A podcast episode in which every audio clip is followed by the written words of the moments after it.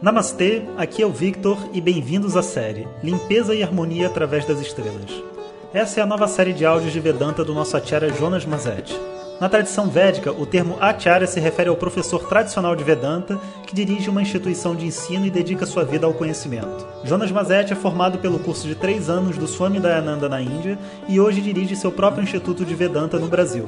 O seu propósito com esses áudios é permitir que as pessoas possam saborear o néctar do conhecimento e quem sabe despertar para uma nova liberdade.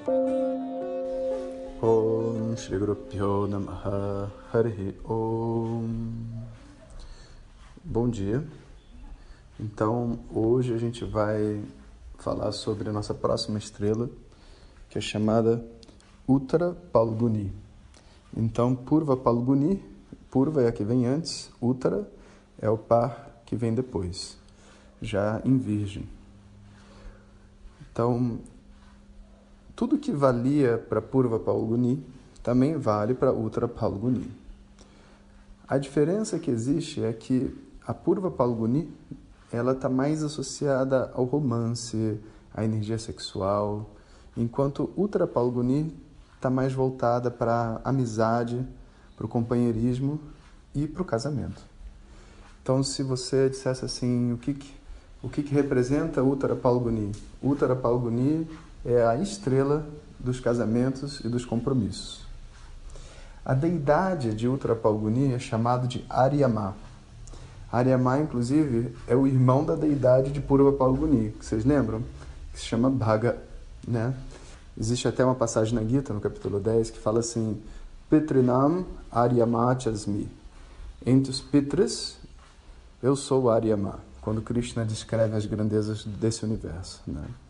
Então ele está dizendo que dentre todos os ancestrais que existem, lembra dos ancestrais que a gente discutiu lá na Estrela de Magha, Aryama é aquele que é o mais protetor, o mais é, benéfico. Né? E Aryama significa um amigo querido, alguém para qual a gente não tem nenhum tipo de inimizade. E, e esse, esse significado é muito importante, porque quando você pensa assim no casamento, né, a estrutura de um casamento de um relacionamento, existe a presença do amigo como aquele que vai lá e declara o amor em seu nome para a menina, né, ou para o, para o homem, né? Então essa pessoa que vai lá em nome da pessoa que está interessado para declarar e dizer, olha, eu quero casar com você, eu quero, etc. De descobrir as intenções, esse é, é aquele chamado de Aryama. E, logicamente, dentro dos Vedas, sempre que tem Aryama, que é um amigo, tem que ter alguém perto. Então, geralmente, tem os seus queridos irmãos, Bhaga, Mitra, Varuna. Aryama é o matchmaker, é o, aquele que faz os, as combinações entre as pessoas, que decide quem que, quem que se dá bem com quem, sabe? Então, Uttara Palguni é romance, é amor e é casamento. É muito importante essa compreensão também, porque é, a gente diz que Aryama ele traz dentro de qualquer relacionamento o, o espírito da concordância e o espírito, sabe, da, do entendimento. E esse é um tema que eu acho muito relevante né, e, e que a gente precisa compreender dentro dos relacionamentos é que os relacionamentos eles não foram feitos para serem realizados entre iguais. Muitas vezes a gente acha, né, que a chave de um relacionamento é a gente encontrar alguém igual a gente, ou que a gente gosta do que é igual a nós.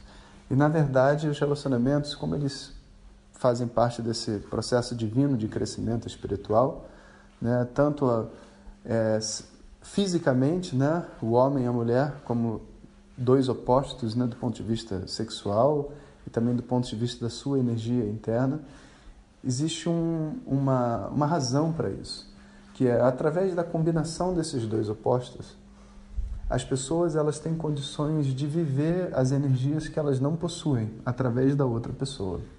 É como se a feminilidade que muitas vezes está obscura dentro de um homem, a sensibilidade possa ser vivida dentro de uma mulher e redescoberta dentro dele, e a masculinidade, a agressividade, a força, que muitas vezes está mais predominante no homem. Só digo muitas vezes porque a gente sabe que às vezes é o oposto. Mas, né, muitas vezes está predominante no homem, vai ser então vivida né, pela mulher através dele e depois trazida para dentro de si. E é óbvio que aqui a gente não está nem falando de relacionamento também, homem e mulher, qualquer tipo de relacionamento, as pessoas se combinam através das suas energias opostas. Então, dentro desse universo, os opostos se atraem. E quando os opostos se atraem, necessariamente tem que ter discordância, porque a visão das pessoas é diferente. Então, a proposta de um casamento não é alguém com quem eu concorde de tudo, sabe? Mas é alguém que possa ter aquela chave de abrir a minha mente para enxergar o mundo de uma outra forma. E para isso, além de você estar tá se relacionando com a outra pessoa, a gente precisa encontrar esse tal do companheirismo.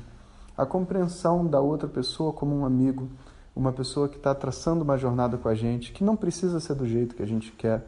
E a gente também não precisa, entre aspas, viver para agradá-lo ou ela viver para me agradar. O que a gente precisa só é viver feliz, viver livre. E quando eu estou livre e feliz, naturalmente essa minha energia vai transbordar para outra pessoa. E quando a outra pessoa está livre e feliz, naturalmente eu me sinto bem ao lado dela. Ninguém se sente bem ao lado de uma pessoa infeliz. Mas não é porque a pessoa te faz infeliz, não é isso.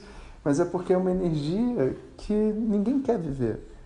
E se a outra pessoa, mesmo que por ignorância, diga que eu sou a causa da infelicidade dela, então não tem por que existir relacionamento.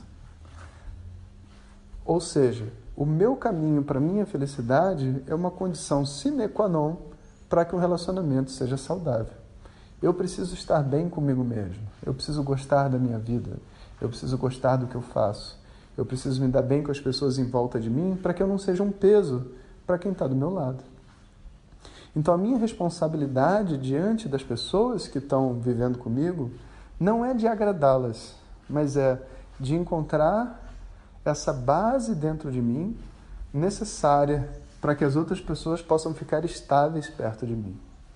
E qual que é o meu compromisso com a outra pessoa? O meu compromisso não é fazê-la feliz, o meu compromisso é ser companheiro, porque ninguém pode fazer ninguém feliz. Por mais que tenham dito isso pra gente quando a gente era pequeno, né? Isso é mentira. Né? Não existe uma pessoa capaz de fazer uma outra pessoa feliz na face da Terra. Pensa sobre isso. Até hoje ninguém nunca conseguiu ser feliz controlando as outras pessoas ou com as outras pessoas agradando ela para que ela fique bem.